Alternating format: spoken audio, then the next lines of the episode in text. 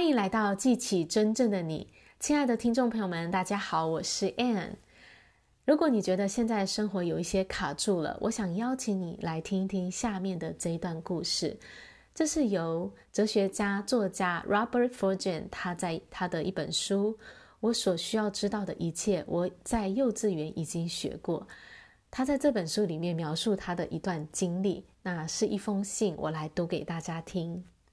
亲爱的同行者，那是一九八四年的夏天，你在香港机场出现，你紧张地在我的旁边的椅子坐着，你的一切都显现着你是一位准备要回家的年轻美国旅行者。你已经把牛仔裤、T 恤都换成了纱巾裙和凉鞋，短发现在是长而蓬松的头发。你旁边的背包上有着你行走的记号和留下的旅行污垢，里面装满了你看过世界所收集的神秘纪念品。你真是幸运的孩子，我心想。而当你眼泪开始滴下来的时候，我想到了是某个失去爱情或者为了上大学而放弃梦想的悲伤。但是当你开始啜泣，你把我卷进到你的忧伤当中，我猜你已经孤独的、勇敢的这样一段时间了。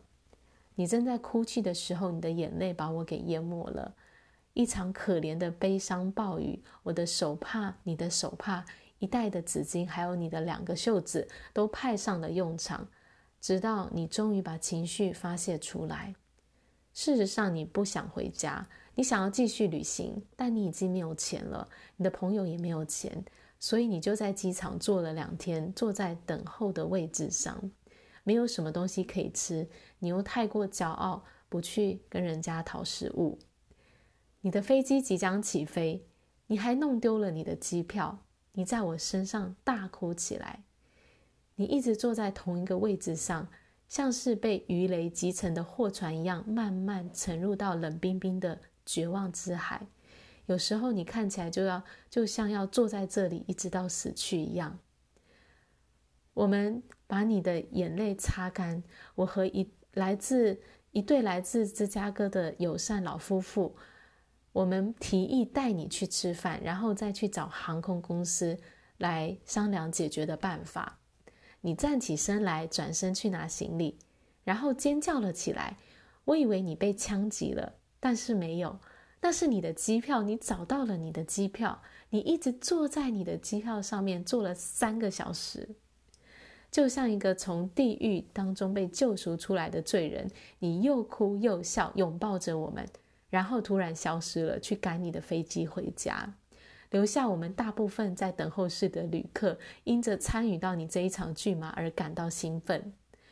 这个故事我已经说了无数次了。他就坐在自己的机票上，在我结束结尾的时候，听众们总是会露出微笑，或者是一种带着痛苦的笑容。当每当我坐在自己的机票上，坐在任何我可以前进下一站的东西上的时候，我就会想起你，笑笑的想到我们两人的经历，然后继续的前进。所以，谢谢你，你已经以一种特殊的方式成为了我的旅行社代办人员。希望你找到你所有的机票，去到任何你想去到的地方。现在永远都是如此。大家听完了这一个故事，有没有觉得，嗯，想到自己正坐在什么样的机票上呢？很多时候，当我们感觉自己卡住，无法。往梦想目标前进的时候，我们真正缺少的是觉知到自己的下一步，我们就坐在那个下一步上面。而当你采取了行动，你就会发现，你以为你需要的东西，自始至终都跟你在一起。所以，亲爱的听众朋友，邀请大家想一想，你觉得你现在可能正坐在哪一张机票上呢？这张机票可能就是能够帮助你通往你的理想目标的下一步。好啦，我今天的分享就到这里，感谢大家的收听，我们下一集见，拜拜。